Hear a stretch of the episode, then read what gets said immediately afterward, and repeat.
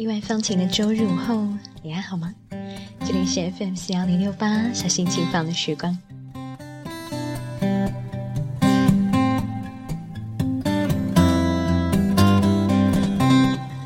在收听节目的你，身处这座城市，天气还好吗？我听说有很多地方今年已经下了第二场大雪，雪人都可以堆得老高。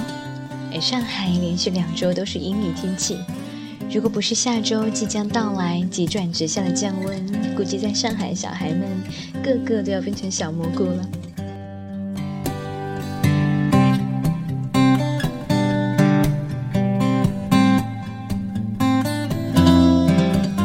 虽然放晴就意味着降温，有天气预报显示上海在下周四气温将会降至冰点。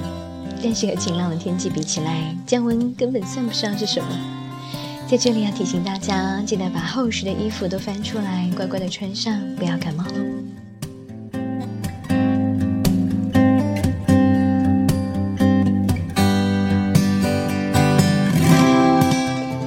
对于向阳性动物来说，冬季的雨天是最致命的。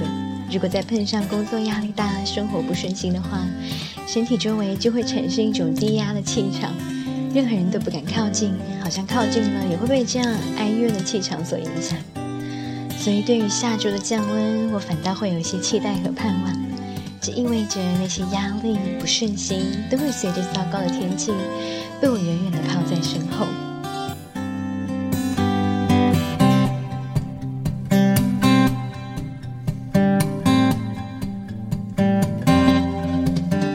时候我觉得天气能够感知每个人的情绪，就像在上上的周末，上海突然降温、起风又下雨，就在那样阴冷又潮湿的天气里，我在机场送别了一个对我来说很重要的人。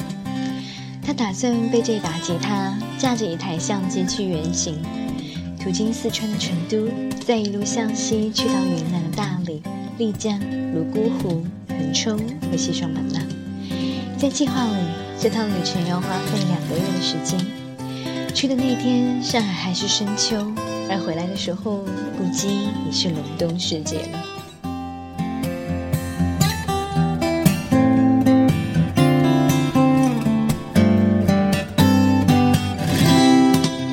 旅行，不论你去哪里，总该要有一个目的和意义。如果你问他，他会告诉你。对未来的迷茫和不知所措，让自己不能再待在原地打转和等待。每个人面对挫折、失败和迷茫的方式是不一样的。有些人选择暂时的离开，换一座城市，换一个地方去行走、去发现；而有一些人选择留下，在哪里跌倒就在原地站起来。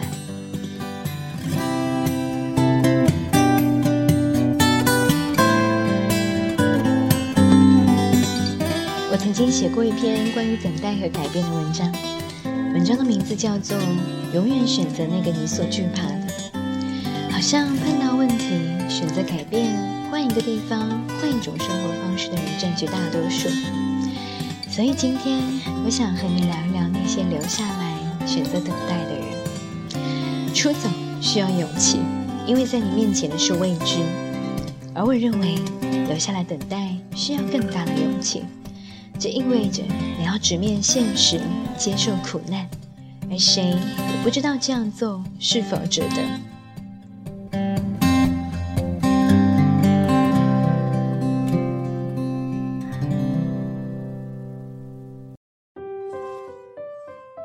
今天想和你分享这篇文章，开头就会有三个故事。我希望你可以静静的听完这三个故事。也许也可以从中找到属于你自己的答案。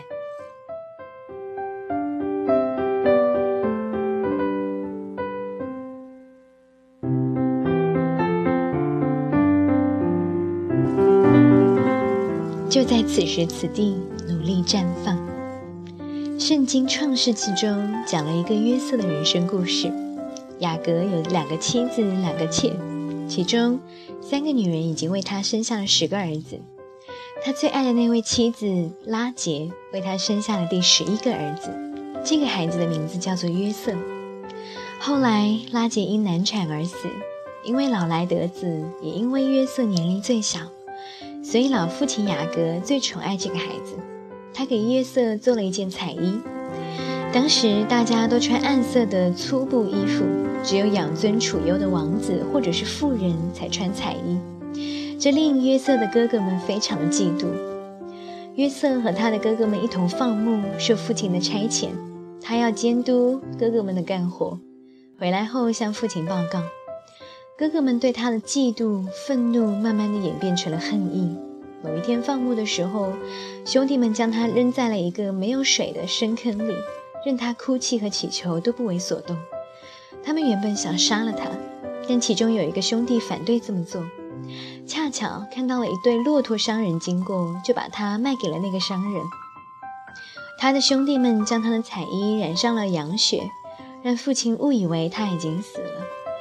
约瑟被商人带到埃及贩卖，卖给了法老王的内臣不护士呃护卫长波提法。约瑟作为波提法的家奴，因为做事用心努力，受到了重用，成为家奴之首，做了管家，管理家务和波提法一切所有的事物。但是好景不长，因为约瑟长相俊美，波提法的妻子想要勾引他，几次勾引约瑟都坚决不从，结果波提法的妻子反而恶人先告状，诬告约瑟企图对他图谋不轨。于是约瑟就被主人关入了法老王的监狱里。由于在监狱里面表现良好，司狱见他行为方正，就把所有的犯人都归在约瑟手下，要他帮忙管理犯人。在他管理的犯人里面有法老的九正和善长，这两位臣子因得罪了他们的国王，被下到大牢。某一天，他们各自做了一个梦，因为没有人能解，一脸愁容。约瑟答应给他们释梦，解决了他们的忧愁。约瑟给九正释梦，说他会官复原职，跟以前一样做法老的九正；而善长的梦则预示着他将被砍头。约瑟对九正说：“如果你得到了好处，要记得我，在法老面前提起我，救我出监狱，因为我是无辜的。”没几天，九正真的官复原职，却忘记了约瑟。两年后，法老做了一个奇怪的梦，全国的术士都不能解梦。九正这才想起了约瑟这个释梦的人才，于是向法老举荐他。约瑟终于结束了自己的囚徒生活。到这个时候，他已经经历了十三年的苦难。约瑟向法老解梦，说这个梦预示着天下即将迎来七年的大丰收，随后是七年的饥荒。他还提了自己的建议：丰收的时候储备粮食，以备饥荒时所需。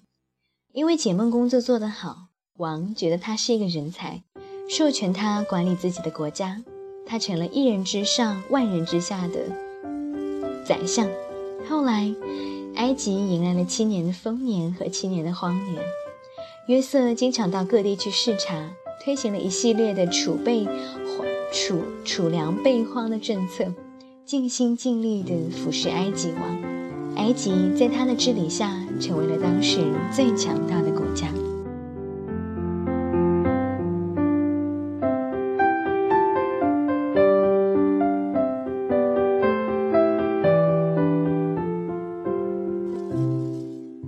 约瑟的故事讲完了，我再讲一部电影。电影《幸福终点站》中，来自东欧最小国家的维克多，为了完成已逝父亲未了的夙愿，从故国乘坐飞机前往美国肯尼迪机场。戏剧的是，从飞机从起飞到降落的这段时间，他的国家发生了政变，他突然之间成为了没有国籍的人，他的身份证和护照一一的失效，签证也没有办法再使用。他出不了机场，也回不了国，进退两难的他被困在机场的候机大厅里，等待新证件的办理。这一等就是九个月。在这九个月的时间里，他做了哪些事情呢？他用机场的洗手间洗漱，在候机室里睡觉，开始适应自己目前的生活。没有钱买汉堡吃，他就在机场里打杂，收起推车赚硬币。因为语言不通，看不懂机场电视中播放的关于故国的新闻报道，他便认真的学习英语。他将一座废弃的登机口改装成了自己的家，让自己睡得更舒服一点。他利用自己的技能找到了一份有前途的装修工作，因为工作干得很漂亮，别人给他开了很高的工资。他靠着自己的热心和智慧，帮一个买药救父的俄罗斯人脱离了麻烦。帮忙了一位，帮助一位厨师追求他暗恋的女孩，撮合了一段好姻缘。他有一位朋友，有了工，他有了有工作，有了朋友，英文听力也越来越好。他在机场候机的生活越来越如鱼得水。他甚至邂逅了一位心仪的姑娘，开始追求一段浪漫的爱情。赴约的时候，用赚来的钱买了 Hugo Boss 的西装。请心仪的女人在特等席用餐。当他离去的时候，这个初最初语言不通的东欧人已经征服了所有人的心，让整个机场为之而感动。这是一部轻松幽默的喜剧电影，不仅打动了人心，也给人很多的启发。男主角男主角维克多被困于机场，苦苦等待了九个月里，他没有抱怨，没有愤恨。而是对生命说 yes，接受了生活中本来面目，积极的适应和改变，不停的为自己的生活去创造，像一个太阳一样生活着，照到哪里哪里就亮，影响他人，改变了环境。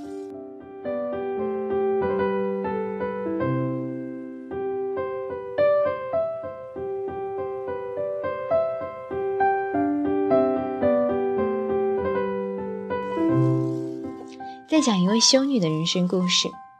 渡边和子是一位八十多岁的修女，曾任圣母清心学女子学校的校长。她三十五岁那年被调到该校任教，第二年因为校长的匆匆离世，她忽然被修道会任命为校长。在那个时候，修道会的命令谁也不敢忤逆，她只好赶鸭子上架。由于缺乏经验，又面临了诸多的挑战，苦不堪言。成为委屈一族，抱怨连天，没人愿意和他搭话，兢兢业业的操劳也得不到安慰和理解。于是他开始打算退出修道会。这个时候，一位传教士送给他了一首诗：“就在你所在的地方生根开花，在哪里存在就在哪里绽放。”这首诗改变了他，他决定面对困难，做环境的主人。努力地绽放属于自己的那朵花。他开始从一点一滴的小事情做起，主动向学生问好，做一个面带微笑、温和有礼貌的人。意想不到的事情发生了，教职员工和学生待他都变得热情而真挚。他说：“向下扎根，向上开花，无论身处何方，总能寻到幸福。”后来，他在这所大学整整工作了五十年，成为了备受老师和学生尊敬爱戴的校长。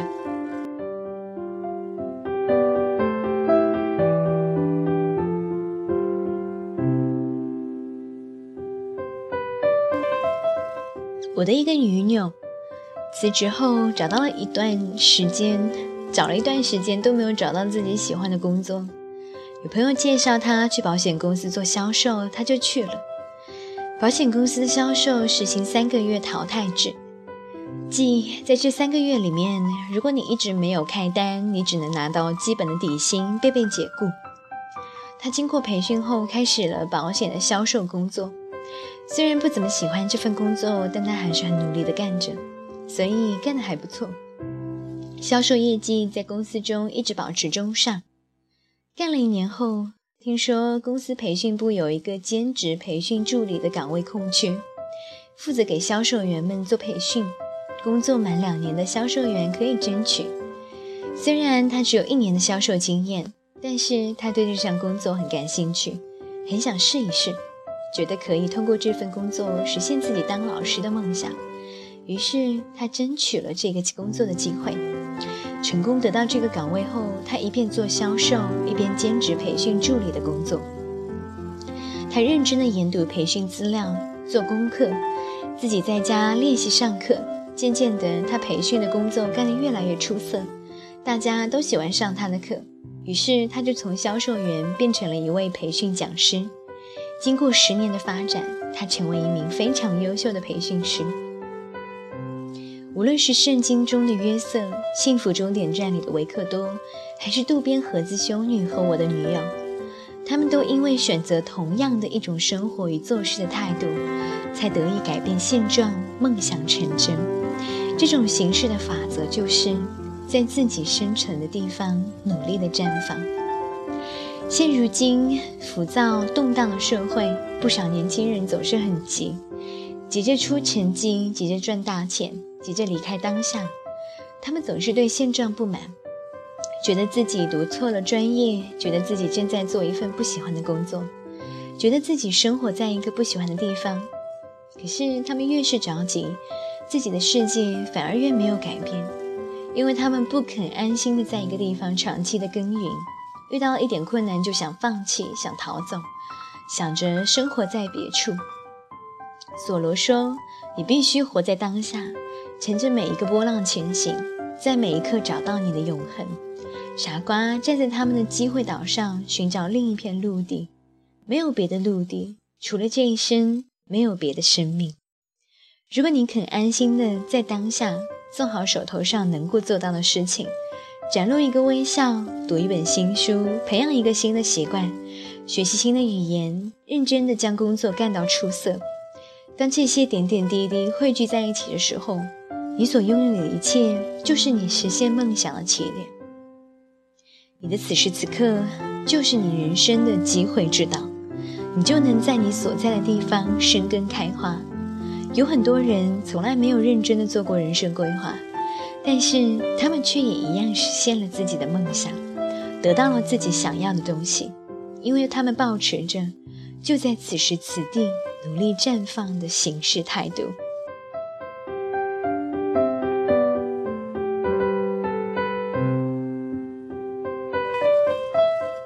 相比少数人步步随随。随顺随的一生，约瑟的一生更像我们大多数人的人生，充满变数与不可控制的因素。很多的时候，我们又没有办法自由地做出选择；很多的时候，我们会遭受这样那样出乎意料的转折、磨难和困境；很多的时候，我们理想的规划总是被现实的变化无情地打乱。面对困境。我们又该如何实现自己的梦想呢？约瑟是任何处境中的得胜者，他的秘诀在于，无论面对何种遭遇，他都全然的接受，不怨天尤人，不灰心气馁，做好自己能够做的，在所处的地方努力的绽放出光芒，最终改变了自己的人生。如果你也像维克多一样，突然间没有了国籍，被困在异国他乡的一个机场里，语言不通，你会怎么办呢？如果某一天因为他人的过错毁了你升职的梦想，还害你被炒了鱿鱼，你会怎么办呢？如果你辛辛苦苦的存了一笔钱，准备报名进修班，以实现自己当咨询师的顾问的梦想，却遭遇小偷的偷窃，你会怎么办呢？如何面对挫折，就是如何面对人生，因为人生常常充满了大大小小的困顿。消极的面对挫折，你只会被挫折打败；积极的面对挫折，能让人获得成长，内心得到锻造，获得坚强与力量。约瑟将小儿子的名字叫做以法莲，意思是使之昌盛。他说：“上帝使我在受苦的地方昌盛。”当你能够在受苦的地方让自己昌盛的时候，当你能够接受现实，安下心，不抱怨，不放弃，领受生活给你的一切，并积极努力的前行的时候，当你无论处在什么样的环境，都积极努力，把当下的生活活出精彩的时候，就算没有完美的人生规划，你也能够绽放出之自身的光彩，从而梦想成真。